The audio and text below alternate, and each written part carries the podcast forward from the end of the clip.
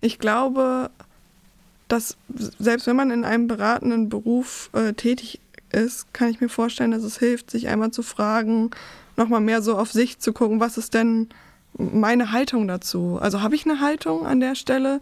Was halte ich vielleicht für richtig und nicht? Und das ist, glaube ich, auch vereinbar trotzdem, dass man gut ein guter Berater oder eine gute Beraterin sein kann.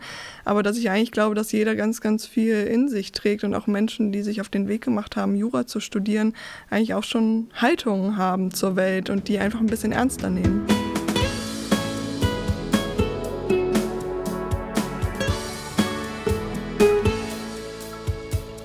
Brezeln und Wein, der Podcast für die ehemaligen der Bucerius Law School. Liebe Zuhörerinnen und Zuhörer, ich begrüße euch ganz herzlich zu unserer 22. Folge von unserem Alumni-Podcast Brezeln und Wein.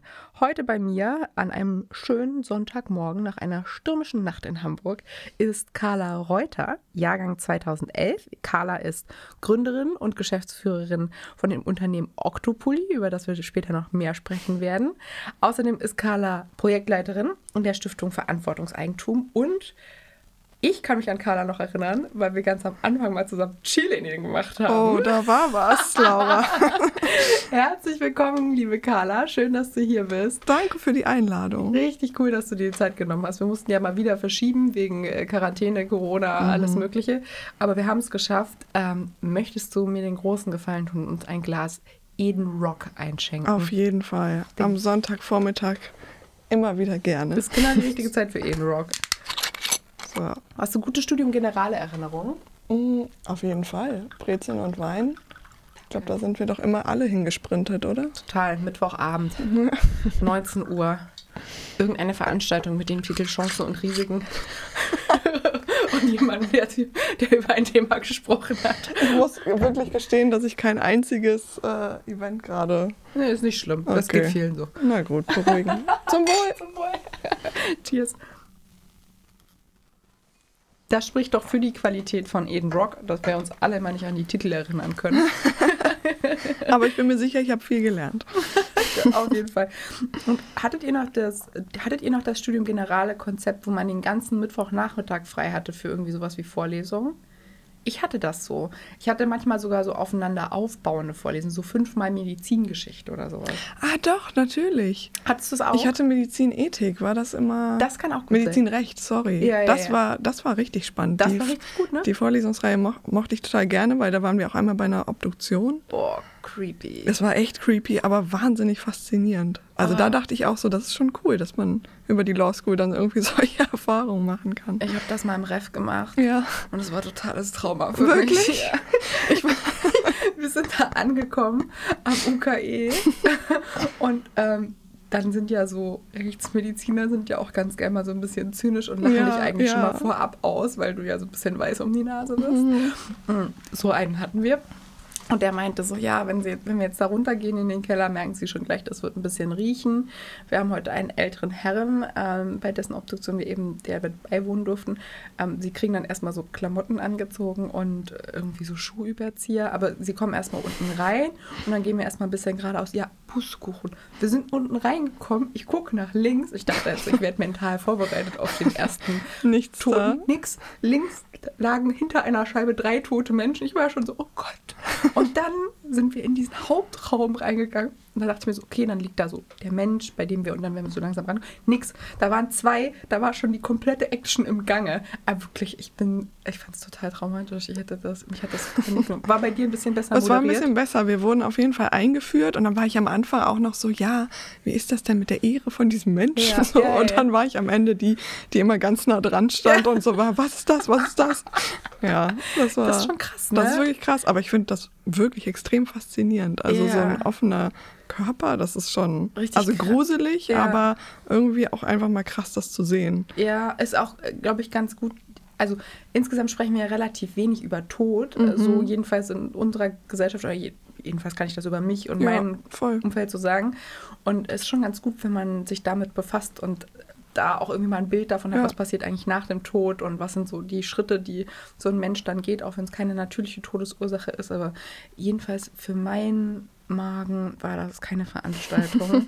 ich hätte da rückblickend, glaube ich, drauf verzichten können. Aber ich, ich höre Ich höre das von vielen, die sagen, für die war das ein sehr wichtiger Tag. Ja. Also, ja krass, da sind wir jetzt auf jeden Fall direkt bei toten Menschen gelandet. Ich wollte gerade sagen, bester Einstieg auf jeden Fall in unser Thema. Erster Schluck Eden Rock und direkt geht's los. Eigentlich wollte ich anfangen, mit dir über unsere Cheerleading-Zeit zu sprechen. Oh ja. Ähm, genau, ich kann mich erinnern, du warst 2011 drin, das heißt zwei Jahrgänge unter mir, also Mhm. nach mir gekommen. Und ähm, ich weiß noch, dass wir zusammen gecheerleadet haben. Das war ein Jahr nur noch zusammen. Danach waren wir, glaube ich, dann Ja. schon zu groß und im Schwerpunkt oder irgendwie so. Auf jeden Fall konnten wir nicht mehr cheerleaden. Mm, zu alt für den Sport. Das geht schnell. Ähm, wie bist du hier gelandet an der Law School? Also war sozusagen dieses ganze Thema Jurastudium, war das äh, etwas, was du immer schon vorhattest, so ein bisschen ein Traum? Oder so wie bei mir zum Beispiel eher eine Verlegenheitswahl, so in letzter Sekunde, dass man sich nicht entscheiden konnte? Und ähm, ja, wie war deine Ankunft hier? Wo kommst du her? Also, ich habe tatsächlich immer überlegt, ob ich Psychologie oder Jura studieren möchte. Und dann hatte ich aber so gemerkt, okay, das Berufsbild jetzt von Psychologen holt mich jetzt irgendwie nicht so ab, ehrlicherweise. Was daran hatte, fandst du nicht so überzeugend? Ich glaube einfach so dieses Therapeutische, Ja. also mich die, die ganze Zeit eigentlich darum zu drehen, was vielleicht nicht so gut läuft Ja. bei Menschen so Ja. und dann ja dieses klassische Bild von jemand liegt auf der Couch und ich sitze daneben und höre mir eigentlich nur negative Gedanken von Menschen Mhm. ja, an. Verstehe. So, obwohl ich das Wissen, alles was dahinter liegt, total spannend fand Mhm. immer. Und dann hat sich aber für mich eigentlich tatsächlich schon relativ früh, ich würde sagen so in der neunten Klasse oder so, hat sich dieser Gedanke so in meinen Kopf gebrannt, dass ich Jura studieren möchte. Mhm. Weil ich glaube, ich hatte einen extremen oder habe das auch immer noch so ein Gerechtigkeitsempfinden und darin vielleicht auch so eine romantisierte Vorstellung davon, dass Mhm. das irgendwie ein Studium damit was zu tun hat. hat es auch, aber vielleicht nicht so viel wie gehofft. Nicht so direkt, ja. genau. Und äh, genau, dann habe ich mich halt nach dem Abi an allen möglichen Unis halt äh, beworben, beziehungsweise wollte ich mich einschreiben. Tatsächlich eigentlich alles nur Süddeutschland, weil ich komme ja aus Rheinland-Pfalz und dann war ich so, ganz ehrlich, nördlicher als Frankfurt kriegt mich eigentlich niemand. Frankfurt ist eigentlich immer meine natürliche Sprachgrenze. Alles südlich von Frankfurt verstehe ich schlecht. ja, ich bin ja relativ Ja, dialektfrei. du bist dialektfrei, das höre ich gar nicht. Genau, und dann war, aber hat meine Mutter mir einen Zeitungsartikel von der Law School einfach auf den, auf den Tisch gelegt und war so, guck dir das doch mal an. Und ich war so, privat Jura studieren, ach herrje, ob ich mir das wirklich antun will. Ja. Und dann äh, war ich aber bei diesen Auswahlverfahren und habe irgendwie da schon gemerkt, ja, okay, es macht irgendwie auch Spaß. Also, das ist irgendwie auch cool, sich da so ein bisschen zu challengen. Und Ja. die Leute waren auch alle nett. Und dann, ja, ich weiß nicht, ich glaube, es ist ja auch so ein Gefühl, wenn man es dann geschafft hat, denkt man so, oh ja, dann sollte ich das jetzt auch machen. Zeichen. ja, genau. Ja. und dann bin ich nach Hamburg gezogen und dachte so, was mache ich in einer Stadt ohne Berge? Du kommst ursprünglich aus Neustadt an der Waldstraße. Genau, ja. Also direkt am Pfälzerwald. Genau, ja. Also kannst ja wirklich quasi reinlaufen. Ne? ja, von zu Hause reinlaufen. Habt ihr einen Weinberg? Nein, also wir wohnen am Berg und Ja. sehen das Hambacher Schloss, was sehr schön Oh, ist. das Hambacher Schloss, toll, da war ja, ich auch schon. Hier. Und sehen auch die ganzen Wingerte in der Ebene, aber kein eigenes Weingut. warst du schon mal, dann warst du auch keine Weinkönigin. Nee, ich wurde gefragt und hab's äh, dankend abgelehnt. Wie kann man so eine Ehre ablehnen? Ja, im Nachhinein denke ich, es wäre eine schönere Geschichte gewesen. Ja. Und ich habe auch Freundinnen, die das gemacht haben. Dann hat man ja so ein riesengroßes Glas, ne, so ein bauchiges Kelchglas, mit dem man dann auf dem Weinfest immer rumläuft mit seinem Krönchen und Dirndl und dann Oh, bekommst du überall nachgeschenkt und so. Ja. Aber ich war immer so, Leute, ich habe eigentlich nichts mit Wein am Hut. Das sind ja immer so Winzertöchter, die Ja, das ja. eigentlich machen. Und ich war so, was soll ich den Leuten über Wein erzählen? Ja, und verstehe ich. War ich da, habe ich das dankend abgelehnt. Okay, so bist du hier gekommen. Und du hast dann erstmal Studium auch ganz normal durchgezogen und so die typischen Sachen gemacht. Ne? Also Jura fertig studiert und äh, in diverse Kanzleien reingeschnuppert. Genau, Also ja. so der, der klassische Werdegang, den, glaube ich, viele von uns gemacht haben. Erstmal Vimi zwischen den Examen Genau. und dann Vimi nach den Examen in der Findungsphase, wenn man so ein bisschen überlegt, was man machen soll. Ja. Und hast da mal links und rechts geschaut. Mm. Dann aber 2018 dich entschieden, noch einen Master dran zu hängen. Und Genau. zwar zurück wieder in die Heimat in Rheinland-Pfalz. Oder jedenfalls ist da die Hochschule. Ja. Ich weiß gar nicht, wie viel Remote war und wie viel du vielleicht auch hier gemacht hast. Kann, Mhm. Kannst du ja gleich mal erzählen. Aber das ist ein Master of Arts gewesen und zwar in Ökonomie und Gesellschaftsgestaltung. Genau. Und ich habe jetzt mal die vage Vermutung, dass der das ganze Gegenteil von dem Law School Bachelor Studium Jura war, aber ich habe auch gar keine Ahnung. Nee, das Wie kann man so sagen. Wie bist du auf die Idee gekommen? Was hast du da gemacht? Wie bist du da genau an der Hochschule gelandet und wie waren die Jahre da? Also es war tatsächlich so, dass ich irgendwie nach dem Law School Studium so gedacht habe, okay, ich habe irgendwie ein Handwerkszeug gelernt und das ziemlich gut. Und das bekommt man ja auch irgendwie gespiegelt dann in diesen ganzen kleineren Jobs, die ich gemacht habe. Und ich hatte aber nicht so das Gefühl, dass ich so richtig Dinge verstanden habe, die mir eigentlich wichtig sind. Also wie funktioniert Wirtschaft auch auf einer ja, gesellschaftstheoretischen Ebene? Und was, was macht das mit Gesellschaften, wie unsere Wirtschaft funktioniert, weil ich finde, da liegt ganz, ganz viel von Gerechtigkeit irgendwie so drin, was ich verstehen wollte. Und da hatte ich dann auch schon mal geguckt, an der Leuphana gibt es ja auch einen Wirtschaftsmaster oder habe gedacht, okay, nochmal Philosophie, also war so ein bisschen auf der Suche. Und dann hat aber der Ex-Freund meiner Schwester an dieser Cusanus-Hochschule eben studiert gehabt, in Bernkastel-Kues an der Mosel. Auch echt richtig schön, kann ich sehr empfehlen. Ähm, genau, und das war halt für mich eine total spannende Erfahrung, da überhaupt mal zu diesen Orientierungstagen zu fahren, weil die Studis leben da in einem Studiehaus. Also das war damals eine alte Jugendherberge im Jugendstil, mitten auf dem Berg mit Blick auf die Mosel und die, die Weinberge. Ähm, und die haben da halt äh, ja, gemeinschaftlich gelebt, also sich einfach kollektiv selbst organisiert.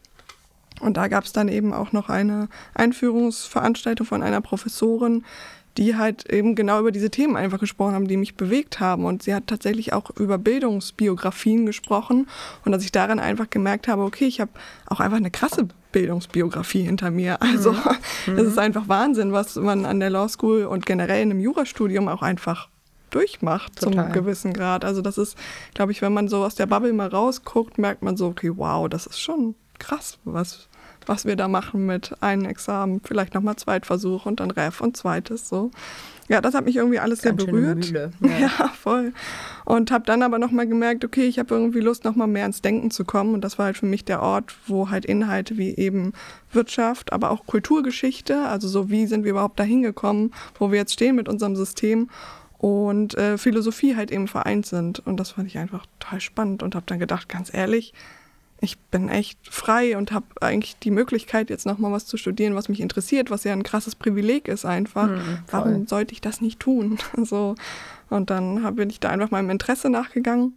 Das war aber auch gar nicht so leicht für mich, weil ich so dachte, oh nein, ich muss doch jetzt das Ref machen. Und das war so ein, ja, weiß nicht, so dieser Weg, den man ja von sehr vielen vorgelebt bekommen hat, hat natürlich auch gesogen. So. Ja, Und ich ja, war, klar. darf ich das jetzt? So, Ja. wirklich so eine innerliche Frage war das für mich. Aber dann dachte ich einfach so, nö, ich habe da Lust drauf.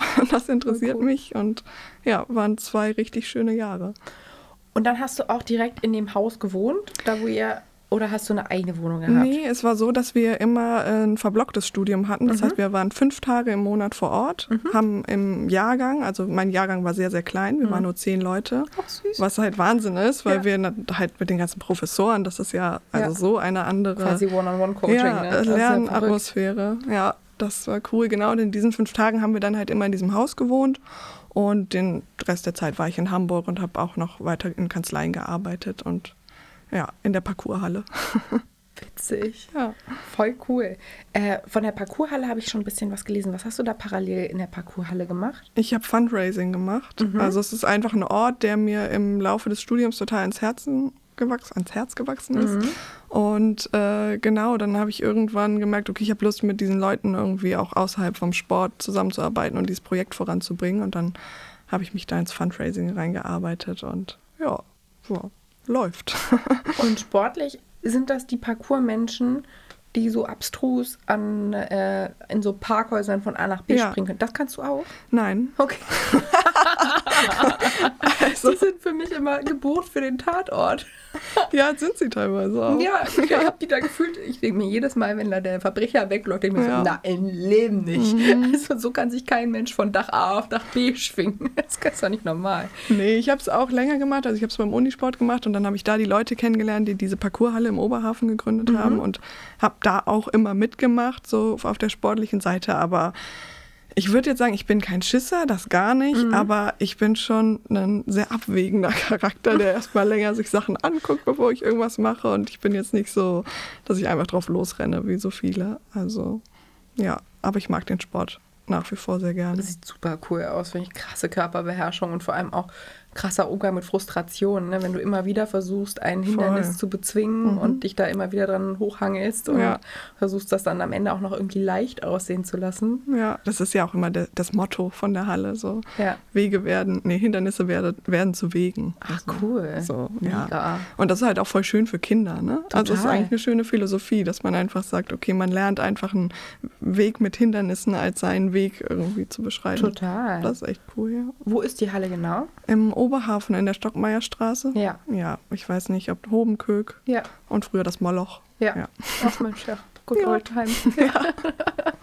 cool. Und das hast du parallel gemacht mm, und dann warst du fertig mit deinem Master. Ich lehne mich jetzt mal weit aus dem Fenster und sage, die Menschen, die du in deinem Masterstudium kennengelernt hast, mm, taten bestimmt einmal dem Herzen gut, weil es ja auch schön ist, es ist ja ein bisschen das, was uns an der Law School manchmal auch fehlt, ne? dass man so andere Perspektiven, andere Fachrichtungen mit an einem Tisch hat. Du hast aber auch, ich gehe jedenfalls mal davon aus, einen Menschen kennengelernt, mit dem du dich besonders gut verstanden hast und ihr habt euch zusammen entschieden, etwas zu gründen. Und Genau. zwar Nancy Frese, wenn ich das richtig äh, im Kopf habe, ähm, deine spätere Co-Founderin von dem Unternehmen, bei dem du jetzt nicht nur Gründerin warst, sondern auch Geschäftsführerin bist. Und das ist das Unternehmen Octopoly.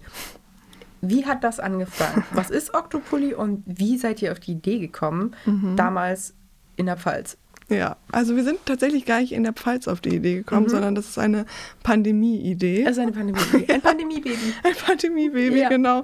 Es war wirklich so, ähm, das, ich kann gar nicht mehr mir das vorstellen, dass ich so wenig zu tun hatte, dass ich denke, ah, ja, lass mal ein Projekt Lass mal starten. gründen. Lass mal gründen. Lass mal einfach gründen. Nee, es war tatsächlich so, dass es äh, Nancy's Idee war. Also vielleicht einmal, was ist Octopoly? Mhm. Wir machen mitwachsende Kindermode und vor allem einen Pullover und das Ganze eben aus Rest-Secondhand-Stoffen und B-Ware. Das heißt, wir versuchen Stoffe zu nehmen, die es schon auf der Welt gibt, weil wir eben Slow Fashion sind. Das heißt, eine transparente Alternative zu dem Fast-Fashion-Wahnsinn, sage Mhm. ich immer so. Äh, genau, und Nancy hat halt für ihren Neffen immer Kleidung genäht. Und äh, wir nähen beide total gerne, so Mhm. Du als nähst Hobby. auch? Ja. Cool. Ja, das macht auch Spaß. Schon immer? Ähm, tatsächlich schon echt lange. Also, weil ich habe es im Kindergarten schon gelernt und halt mit der Hand zu nähen. Wenn ich auch im Nachhinein darüber nachdenke, denke ich so krass. Also, das ist schon Voll cool. gut. Ja, und habe dann immer in der Schulzeit genäht und im Studium auch. Ja, das macht mir einfach Freude, was, Was mit meinen du so Händen zu machen.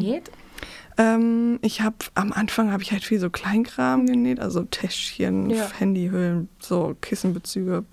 Und dann Kann man ich ja auch gut nähen. ja, ja, das Relativ ist machbar. gerade Linie, wo du lang musst. Und dann habe ich aber auch irgendwann angefangen, Klamotten zu nähen. Cool. Ja, also so vor allem so Sommersachen Ja. einfach oder so Morgenmantel, alles.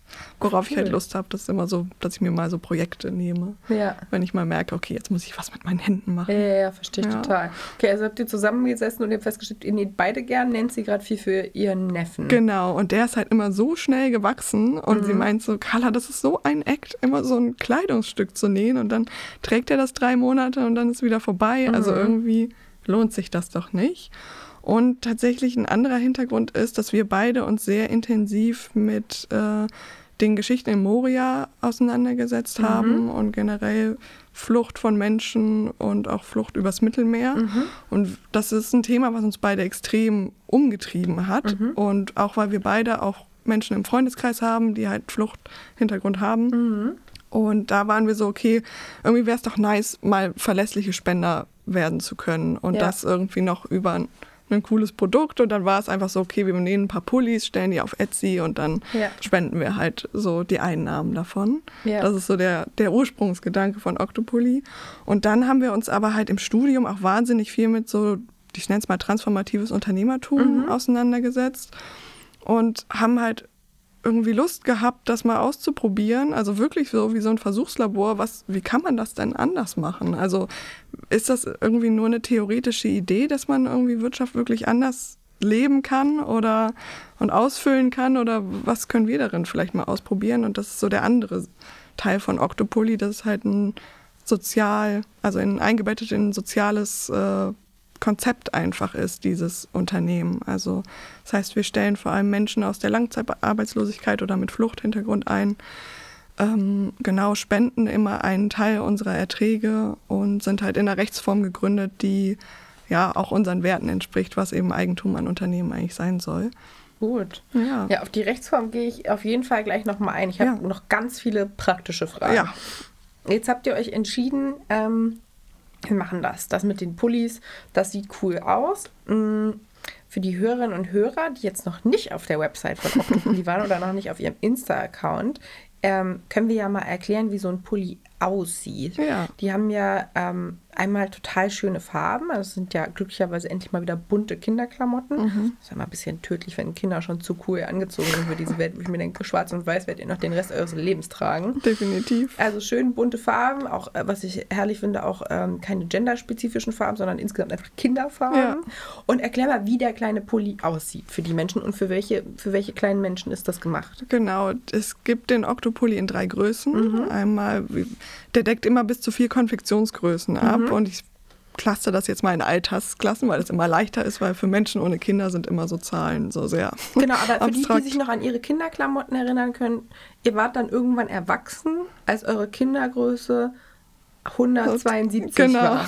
Da wart ihr erwachsen. Dann war, ab da an gab es keine Größen mehr, sondern dann wurdet ihr wieder in XS, S, M und L unterteilt. Genau, und- Aber davor gab es diese drei Zahlen, die Genau. quasi deine Zentimeter, deine, deine Genau, das geht halt abbilden. los mit 80 Zentimeter bei uns. Das sind quasi Einjährige. Und- süß, die sind Genau. 80, alles klar. Ja, so im Schnitt kann man Ungefähr. das sagen. Mhm. Manche auch ein bisschen kleiner, aber dann sind es halt eben die ein- bis dreijährigen, Mhm. die eine Größe tragen, dann drei bis fünf und fünf bis sieben. Cool, und die können die ganze Zeit den gleichen Pulli anziehen. Genau, immer über zwei Jahre. Also es sind vier Ah. Konfektionsgrößen, die abgedeckt werden. Das sind im Schnitt zwei Jahre. Ne? Jedes Kind wächst total individuell so, aber Mhm. Klar. das ist so die Faustformel. Ja. Genau. Und der Pulli ähm, hat halt einen Raglan-Schnitt. Also Mhm. das ist jetzt ein bisschen schwer, das nur in Worten zu erklären, aber da läuft die Naht eben nicht auf der Schulter, Mhm. sondern vom Schlüsselbein hin unter die Achsel. Ah, okay, ja, verstehe. Genau, Alles das klar. kennt man so ein bisschen von so Sportshirts. Mhm.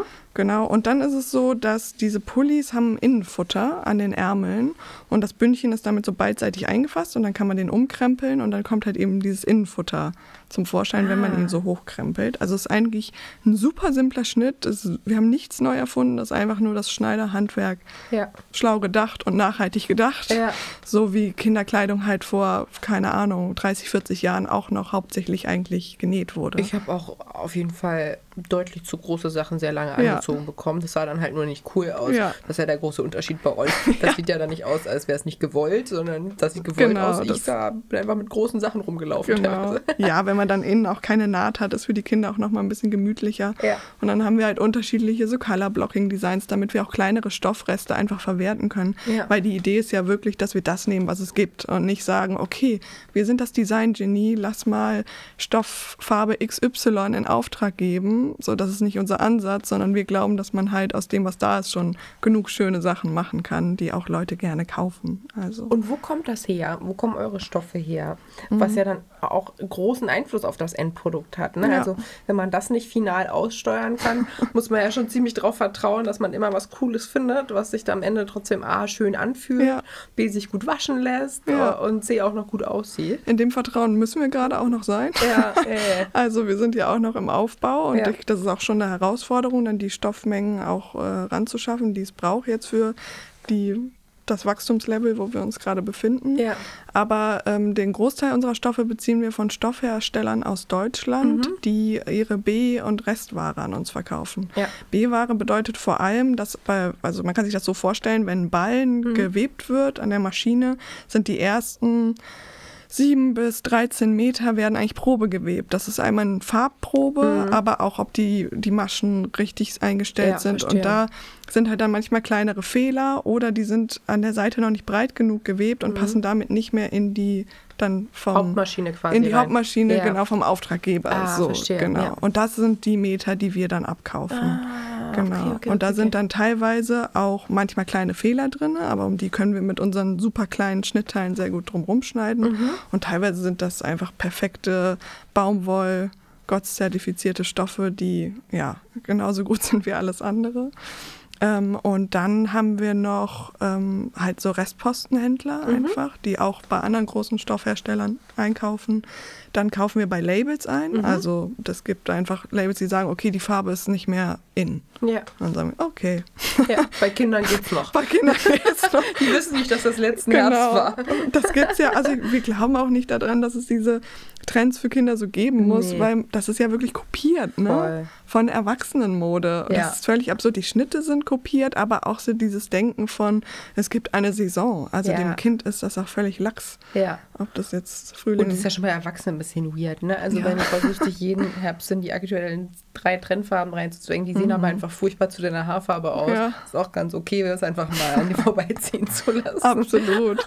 Und es ist ja auch richtig schlimm, wie das mit Instagram ja auch Ja. nochmal zugenommen hat, dass Ja. man einfach denkt, okay, es, in zwei Monaten muss ich mich wieder anders anziehen, um hip zu sein. Ja. ja. Wir sitzen hier beide mit unseren schwarzen Ja. Rollkragen. Aber ja, Alle Frauen, die, sind total auf Mode, fühlen sich gerade total beleidigt. Auch nicht nur Frauen, es gibt ja auch viele Männer. Aber äh, ja, nee, wir sitzen hier in unseren Nein, zeitlosen schwarzen Rollkragenpullis. Es ist ja auch Ausdruck Mhm. von, von einem selbst. Ich kann das auch voll nachvollziehen. Das ist ja auch ein schönes Thema so. Ja, aber ich total. glaube, dass dabei unberücksichtigt äh, gelassen werden kann halt nicht die Tatsache, was es mit unserem Planeten macht. Ja. Also es ist absurd. So die Fashion-Industrie produziert so viel CO2 wie, das muss man sich mal geben, Flug- und Schiffsverkehr zusammen. Ist schon krass. Das ist wirklich richtig krass. Das ist echt heftig. Das wusste ich gar nicht. Ja.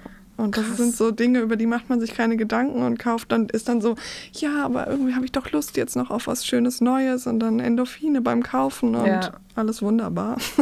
Ja. aber hat halt schon seine Folge. Oder dann halt auch einfach eine Berge an ungetragenen Klamotten in irgendwelchen mexikanischen Wüsten.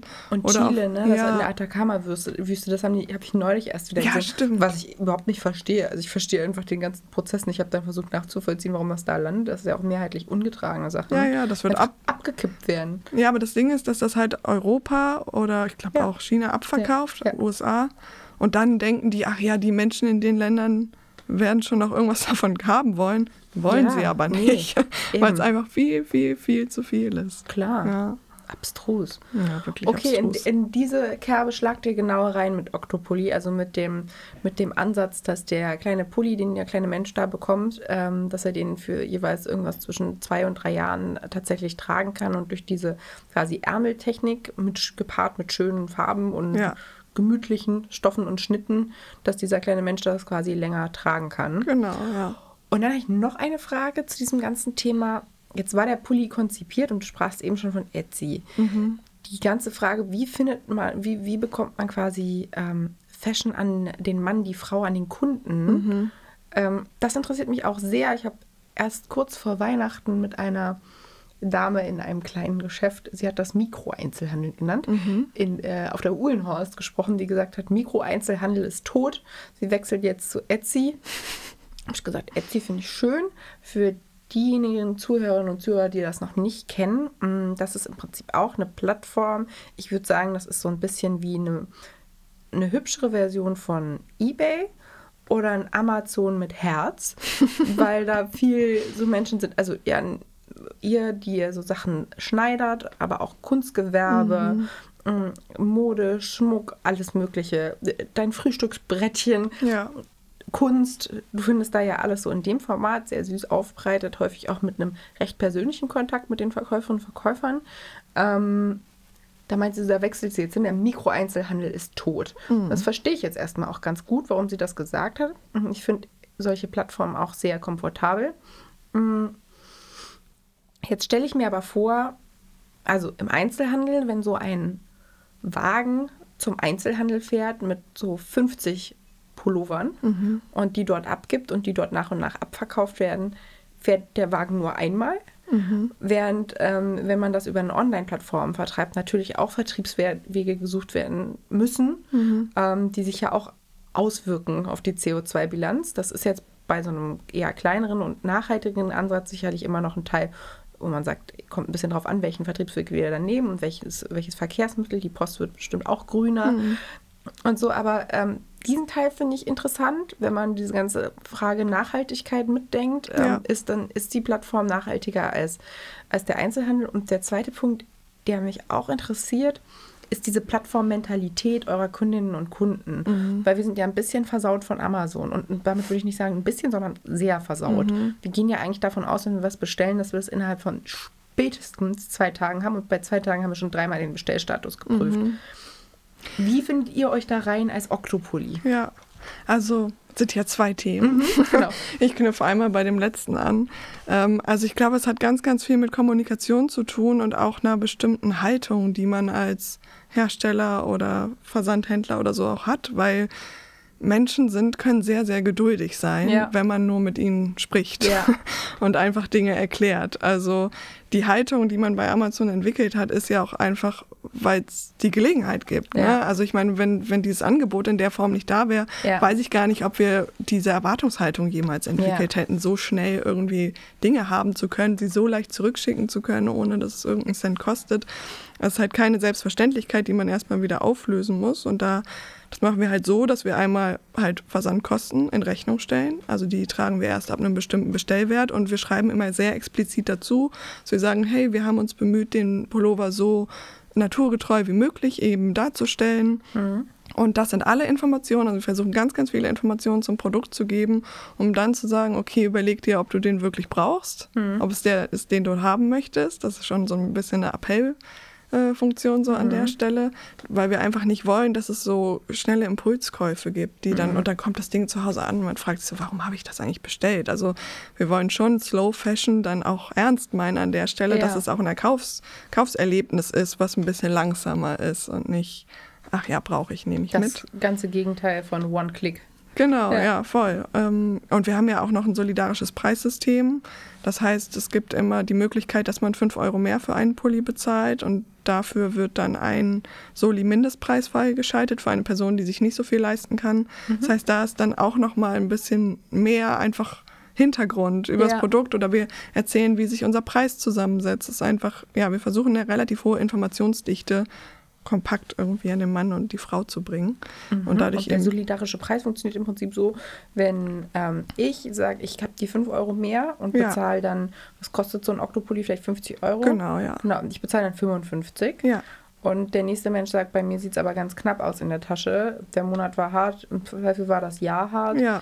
Ähm, dann besteht die Möglichkeit, dass der anstelle von 50 nur 45 Euro bezahlt. Es ist so, dass wir es so äh, geregelt haben, dass es zwei ähm, SupporterInnenpreise, nennen wir die, müssen gezahlt werden, damit ein Soli-Mindestpreis Mhm. Ah, cool. freigeschaltet Ja. wird. Das heißt, es sind dann 40 Euro. Super, ja. Weil wir uns einfach überlegt haben, okay, alleinerziehende Menschen Ja. oh- ohne Arbeit, so, das ist einfach schon viel Geld. Natürlich Total. ersetzt er bis zu vier Neukäufe so, aber das ist trotzdem noch eine Hausnummer für manche Personen und da dachten wir, okay, 40 ist, ist vielleicht handelbar. ja, genau, verstehe, okay. Ja. ja. Also dieses Preissystem bildet ihr ab im Verkaufsvorgang? Genau, und äh, ja, auch die Herkunft der Stoffe und alles Mögliche. Jetzt muss ich ja mal überlegen, wo wir hergekommen Die sind. sind hergekommen von, wie, wie handelt man die Menschen, die so erwarten, ich, ich klicke da Ah, jetzt drauf ja. und habe das übermorgen in der Post und ich, ich höre schon mal raus, den Pulli, den die Menschen bei euch kaufen können, der ist fertig. Ihr habt den komplett bebildert. Nee, Achso, der ist, genau, es gibt einen Prototypen sozusagen, Ah, okay, okay, der, okay. der wurde fotografiert, aber sonst ist nur on demand. Ah, okay, weil dann, das Genau. ist nämlich genau der Punkt, den Ja, ich mir schon fast ja, dachte. ja. Das heißt, dann fangt ihr ja erst an loszuschnippeln. Genau, und dann steht halt da, okay, das kann bis zu 10 bis 14 Werktage dauern.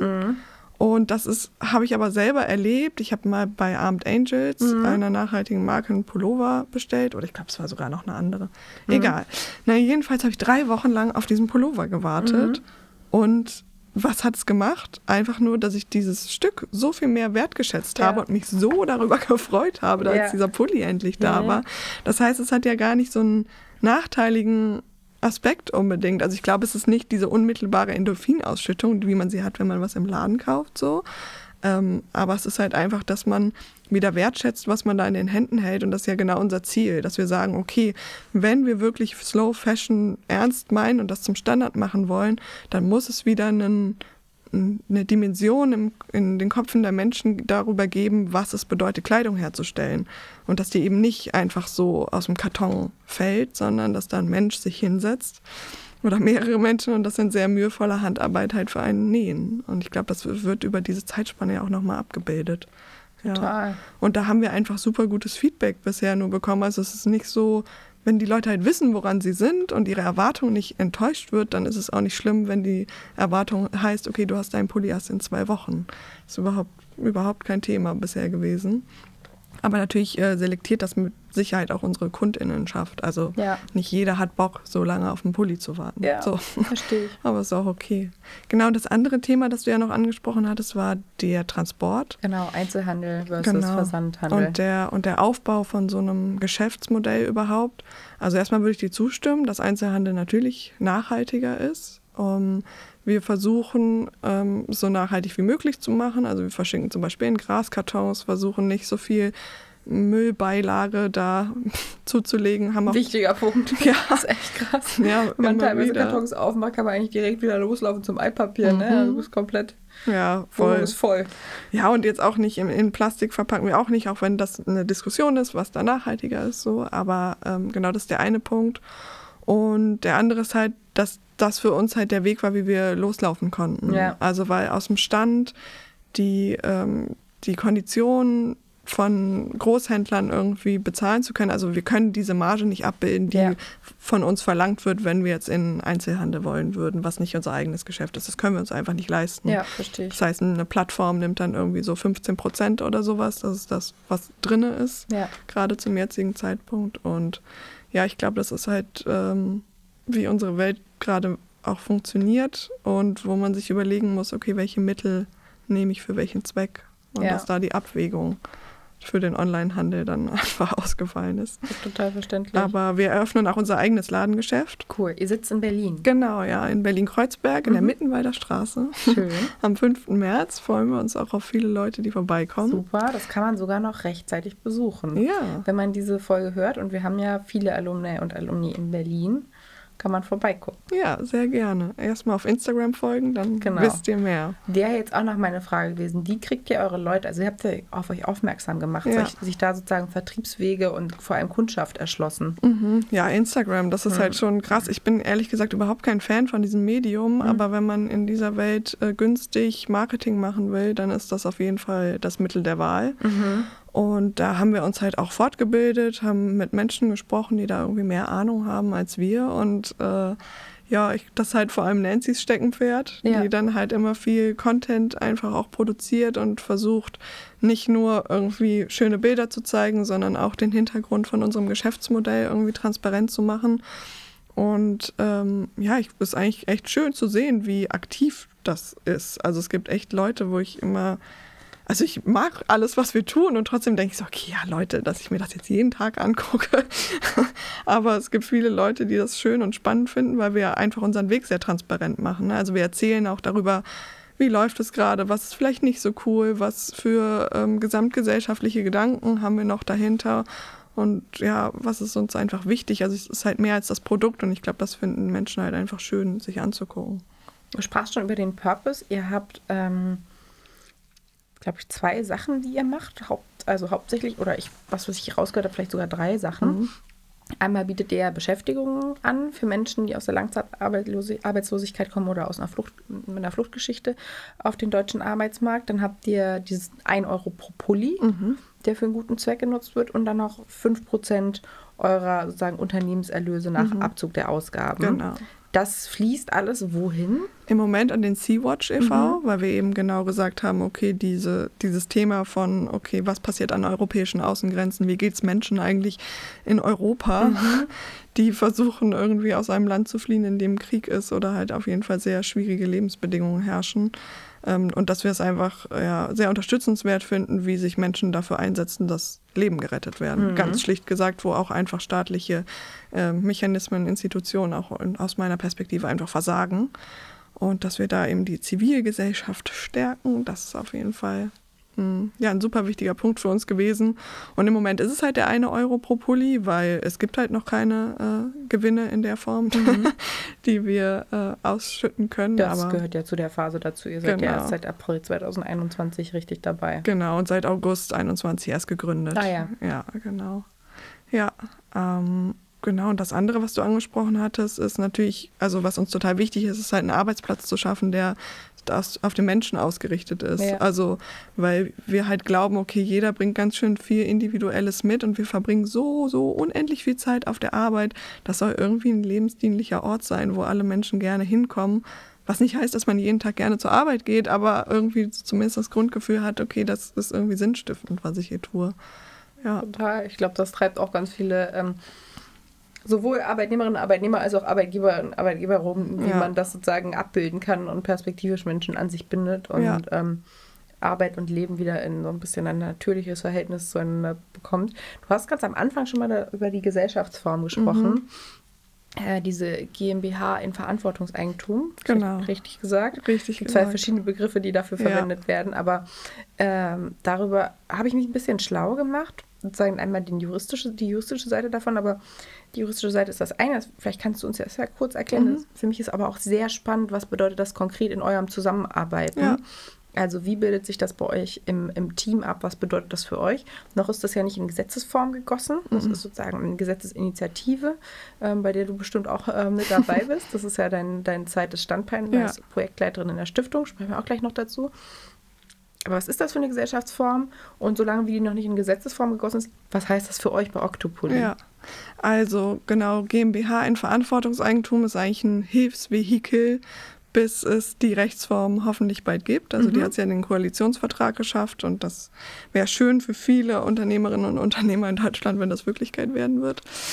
Ähm, genau, und die GmbH in Verantwortungseigentum bedeutet im Kern eigentlich, dass wir eine Vermögensbindung haben. Und das bedeutet, dass Gewinne nicht privat konsumtiv ausgeschüttet werden Ein können. bisschen wie bei einer Stiftung, oder? Ein bisschen wie bei einer Stiftung, aber halt sehr viel unternehmerischer Mhm. gedacht. Also die Stiftung hat ja dogmatisch eigentlich wenig mit Unternehmensführung Das zu stimmt, tun. ja. Und der, der Kern ist eben genau, dass keine privatkonsumtiven Gewinne ausgeschüttet werden können, weil wir halt sagen, okay, das Unternehmen ist eine Einheit, in der alle zusammen oder dieser Organismus, wie auch immer man das irgendwie verstehen will, halt ähm, etwas erwirtschaftet und das gehör, gehört halt in diese Entität.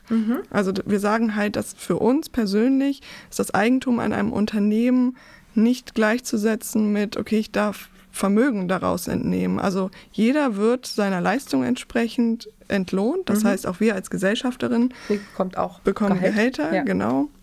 Aber wir können halt eben nicht hingehen und sagen, okay, jetzt hier Jahresausschüttung, jetzt ist mal Payday Ja. angesagt. genau, sondern es wird halt eben alles reinvestiert in erster Linie und eben auch teilweise gespendet. Und für die Zusammenarbeit hat das halt, also ist es immer ganz süß, weil Fahim, unser Schneider, ähm, wir haben einen RBB-Beitrag jetzt gemacht und da hat er ähm, ganz süß im Fernsehen dann gesagt, so ja, bei Octopoly gibt es kein Ich, bei uns gibt es nur ein Wir. ja, und ich glaube, cool. dass das das irgendwie so simplifiziert ganz gut ausdrückt, einfach die Idee von, okay, wir arbeiten gemeinsam an einer Sache und alle Mitarbeitenden, aber auch alle anderen Stakeholder können halt gewiss sein, dass sie nicht für unsere privaten Gewinne arbeiten. Und ich glaube, das hat einen ganz großen Effekt auf Unternehmenskultur, den man nicht unterschätzen darf. Also, weil diese, das ganze Thema von Shareholder Value, das hat einfach einen, einen Effekt über die letzten 30 Jahre, glaube ich, entwickelt, dass viel Sinn von dem, was Wirtschaften eigentlich sein soll, verloren gegangen ist, weil man gesagt hat, okay, wir wirtschaften, um Gewinne zu erwirtschaften für private Entnahmen, sei es über Aktien oder über private Gesellschafterentnahmen. Ähm, Und ich glaube, dass das nicht dem Verständnis entspricht, wie ich Wirtschaft denken möchte, sondern ich sage, okay, Wirtschaft ist etwas, das ist dafür da, damit wir alle ein gutes Leben haben und uns irgendwie was bauen, dass alle Bedarfe befriedigt werden, aber das ist kein erster Bedarf, den Wirtschaft decken soll, dass privat Gelder entnommen werden können. Das, verstehe ich. Das finde ich auch einen sehr klugen und einen sehr charmanten Ansatz. Jetzt frage ich mich trotzdem, sagen wir mal, also das läuft ja nicht von heute auf morgen, sondern ihr müsst auch Geld in die Hand nehmen, um so eine Gesellschaft gründen zu können. Oder Kredite aufnehmen, für die ihr euch quasi, wo ihr die Sicherheiten ähm, herbei, herbeiführen müsst. Mm. Sagen wir mal, Octopoly geht komplett durch die Decke. Also es entwickelt sich, äh, kein Kind geht mehr ohne Octopoly in den Kindergarten. Ähm, es zündet total. Hättest du dann nicht ab irgendeinem Zeitpunkt das Gefühl, ich bin das ganze Risiko eingegangen und ich habe quasi meinen Kopf dafür hingehalten. Und ich hätte auch das ganze Risiko getragen, wenn es komplett vor die Wand gefahren wäre. Ja. Aber jetzt, wo es gut läuft, ähm, legt mein Gehalt, kannst ja mal, vielleicht habe ich eine falsche Vorstellung, aber jetzt, wo es gut läuft, auch jetzt, wo es richtig gut läuft, legt mein Gehalt quasi das Kollektiv, also wir als das Unternehmen fest. Mhm. Und nicht, es richtet sich nicht daran, wie ich quasi den wirtschaftlichen Wert des Unternehmens gesteigert habe. Mhm. Also Vorweg erstmal, es gibt eine Gründerkompensation, mhm. Die eigentlich fast alle Unternehmen, die in Verantwortungseigentum gegründet haben. Mhm. Vielleicht äh, einmal kurz den rechtlichen ja, Hintergrund ja, auch. Das wäre super. Weil, Total. genau, weil so wie es halt eben jetzt ausgestaltet wird, ist es halt wirklich ein Hilfsvehikel. Und das ist eben so, dass der Gesellschaftsvertrag halt einfach eine Vermögensbindung vorsieht und noch ein paar andere Regeln. Wer darf Gesellschafter sein? Das mhm. dürfen nur Menschen sein, die im Unternehmen tätig sind oder mhm. damit in einer sehr engen Verbindung Keine stehen. Keine Heuschrecken. kein Absentee Ownership, so. Genau, das ist die Idee. Und damit das halt auch gesichert ist über uns hinaus und dieser Gesellschaftsvertrag nicht einfach geändert werden kann, wenn wir nämlich doch an diesen Punkt kommen, den du gerade beschreibst. Ich glaube, das ist auch ein bisschen ein Schutz vor einer zukünftigen eigenen Gier, ist so ein mhm. negatives Wort, aber irgendwie der Moment, wo man plötzlich eigentlich sein Mindset dazu ja. ändert, obwohl man eigentlich zu einem Zeitpunkt, wo man ja ins Risiko gegangen ist, sich bewusst für diese Restriktion, nenne ich es mal, entschieden ja. hat, ähm, genau dem so ein bisschen vorzubeugen. Mhm. Und wo war ich jetzt hängen geblieben? Den, die, die, diese Gründerzahlung. Ah ja, genau, die Gründerkompensation. Gründerkompensation, genau. Ähm, die wird nämlich, genau, weil das ist ein Thema. Also, ne, das ist ja auch ein, ein Thema, was aus einer Start-up, also Social Entrepreneurship Bubble kommt, mhm. so. Und das sind ja Leute, die Risiken eingehen. Also Gründen ist ein enormes Risiko. Ich stehe jetzt auch in einer Privat- mit einer Privatbürgschaft in einem Kredit drin, den wir für Octopoly als GmbH aufgenommen mhm. haben. So, das ist einfach schon ja, da geht man Risiken ein in mhm. unterschiedlichen Größenordnungen.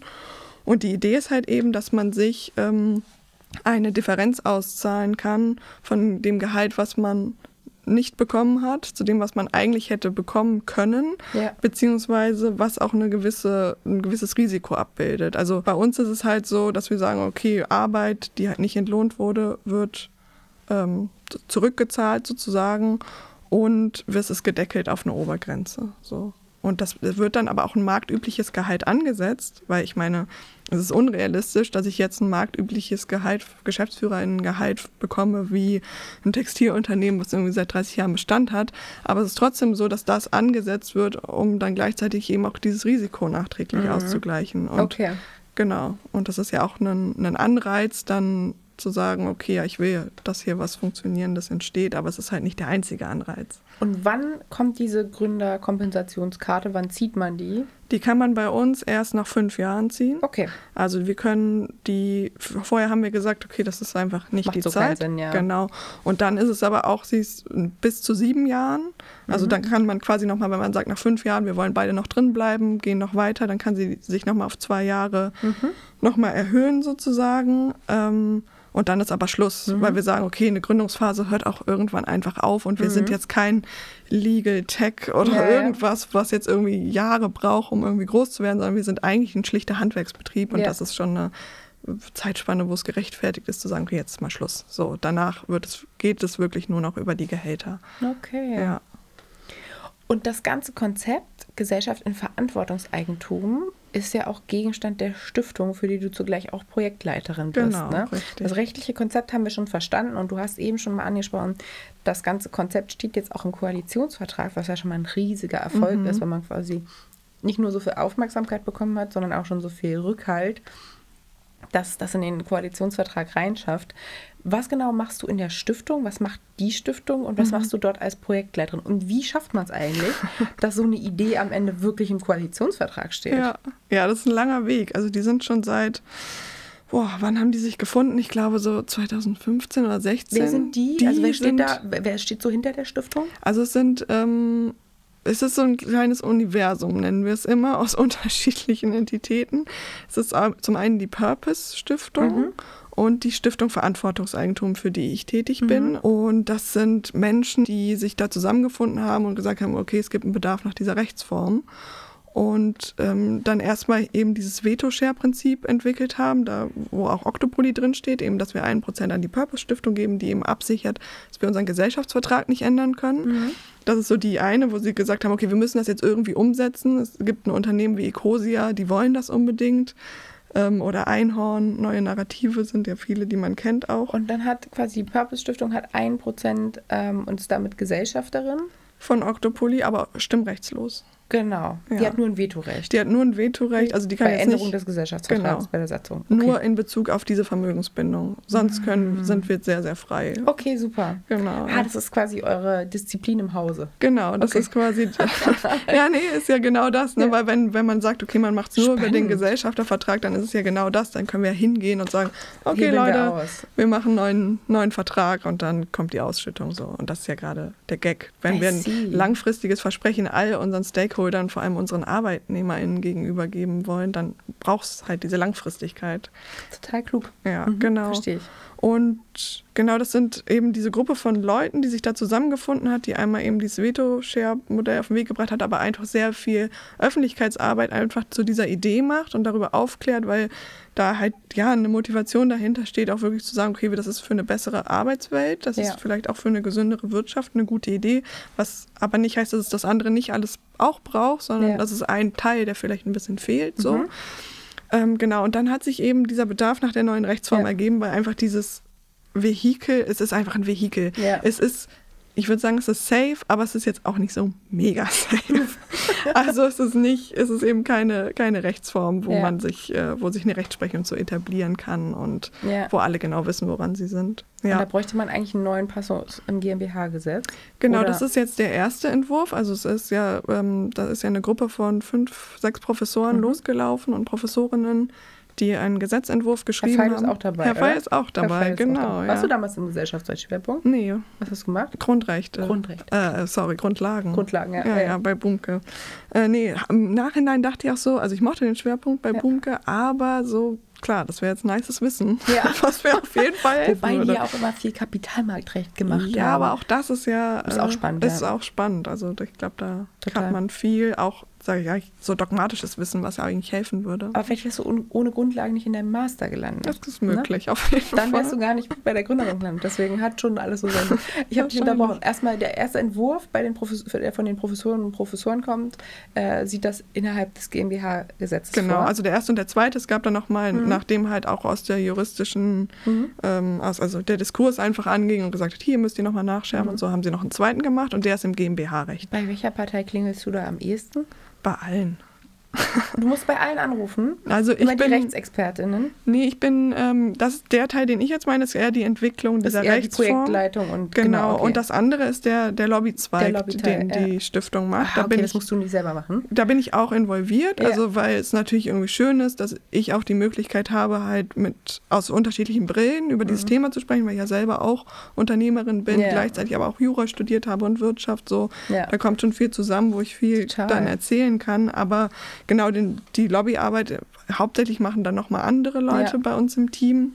Und das ist äh, parteiübergreifend. Also alle, die dem unserem Verfassungsstaat ergeben sind, die äh, sprechen wir an und mit denen suchen wir das Gespräch seit ja, mehreren Jahren ist das jetzt so. Und wir haben einfach gemerkt, wir haben aus allen Parteien Rückenwind. Und äh, genau, ich glaube, das ist halt das Schöne eigentlich. Und ich finde, das bestätigt diese Idee für mich auch so ein bisschen, dass sie halt anschlussfähig ist an Total. ganz, ganz viele Weltbilder und Vorstellungen, weil sie halt wirklich irgendwie, ja, so die Idee in sich trägt, okay, das ist eine Wirtschaft, die irgendwie menschendienlicher vielleicht auch werden kann, wenn es ein paar Unternehmen gibt, die die Freiheit haben, so eine Rechtsform zu wählen. Das Ziel bei den Unternehmen ist es ja dann am Ende, sagen noch einmal zu, zu, zusammengebrochen für uns, Mhm. ähm, dass, das, äh, dass die erwirtschafteten Gewinne dem Unternehmen selbst Genau. zugutekommen und nicht ausgeschüttet werden. Genau, nicht privat Und innerhalb des Unternehmens ähm, sozusagen auch die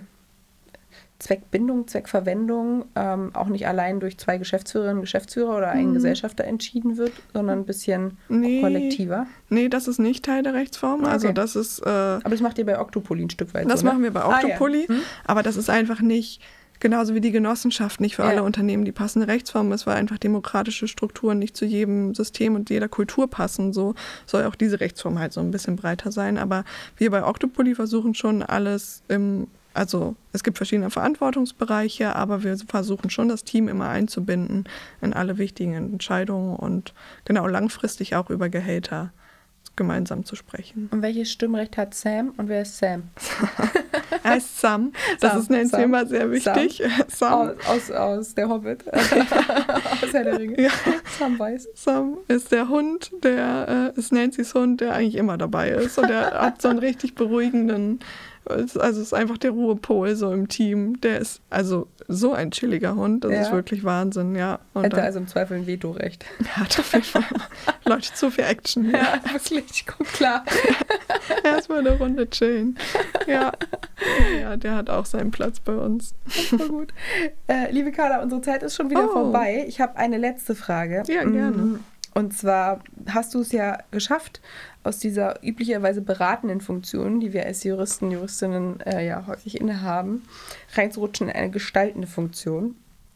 Mm, Vielleicht für die Menschen, die nicht gründen oder gründen wollen, ähm, weil sie Angst haben oder keine zündende Idee, was auch immer. Wie schafft man es in so einem ganz normalen Alltag von einer Juristin, von einem Juristen, so ein bisschen mehr Purpose reinzukriegen? Hast du denn vielleicht kleine Ideen, etwas, was du, du hast dich ja sehr breit weitergebildet und auch interessiert aufgestellt? Ja, ich glaube, dass selbst wenn man in einem beratenden Beruf äh, tätig ist, kann ich mir vorstellen, dass es hilft, sich einmal zu fragen, nochmal mehr so auf sich zu gucken, was ist denn meine Haltung dazu? Also habe ich eine Haltung an der Stelle? Was halte ich vielleicht für richtig und nicht? Und das ist, glaube ich, auch vereinbar trotzdem, dass man gut ein guter Berater oder eine gute Beraterin sein kann. Aber dass ich eigentlich glaube, dass jeder ganz, ganz viel in sich trägt und auch Menschen, die sich auf den Weg gemacht haben, Jura zu studieren, eigentlich auch schon Haltungen haben zur Welt und die einfach ein bisschen ernster nehmen. Ich glaube nämlich, dass das ein bisschen zu kurz gekommen ist in der Art des Studiums und ich glaube, das liegt auch ein bisschen an der Wissenschaft als solche, weil sie einen Neutralitätsanspruch hat, was ja auch gut ist. Aber da geht das halt so ein bisschen verloren, so dieses Kreative und so die eigene Haltung zu befragen. Und ich glaube, das kann ganz oft äh, helfen, um das vielleicht alles ein bisschen sinnstiftender für sich zu gestalten, ohne dass es jetzt den riesen Impact haben muss. Wobei ich glaube, dass viele Menschen, die Jura studiert haben, an Positionen sitzen, wo sie sehr, sehr viel Einfluss haben und da es auch wichtig ist, dass sie Haltungen zu bestimmten Fragen entwickelt haben für sich selbst. Total. Der innere Kompass. Ja. Liebe Carla, darauf einen Schluck Wein. Ja. Auf diesen Sonntag. Vielen Dank, dass du dir die Zeit genommen hast. Das hat mich Danke. total gefreut. Und vor allem auch für diesen super spannenden Ausflug rein in das Thema Gründung, das Thema Unternehmen in Verantwortungseigentum und vor allem auch für die Inspiration, über unseren Tellerrand hinauszuschauen und nach unserem eigenen Antrieb, nach unserer Haltung zu suchen. Vielen Dank. Sehr gerne. Ich danke dir.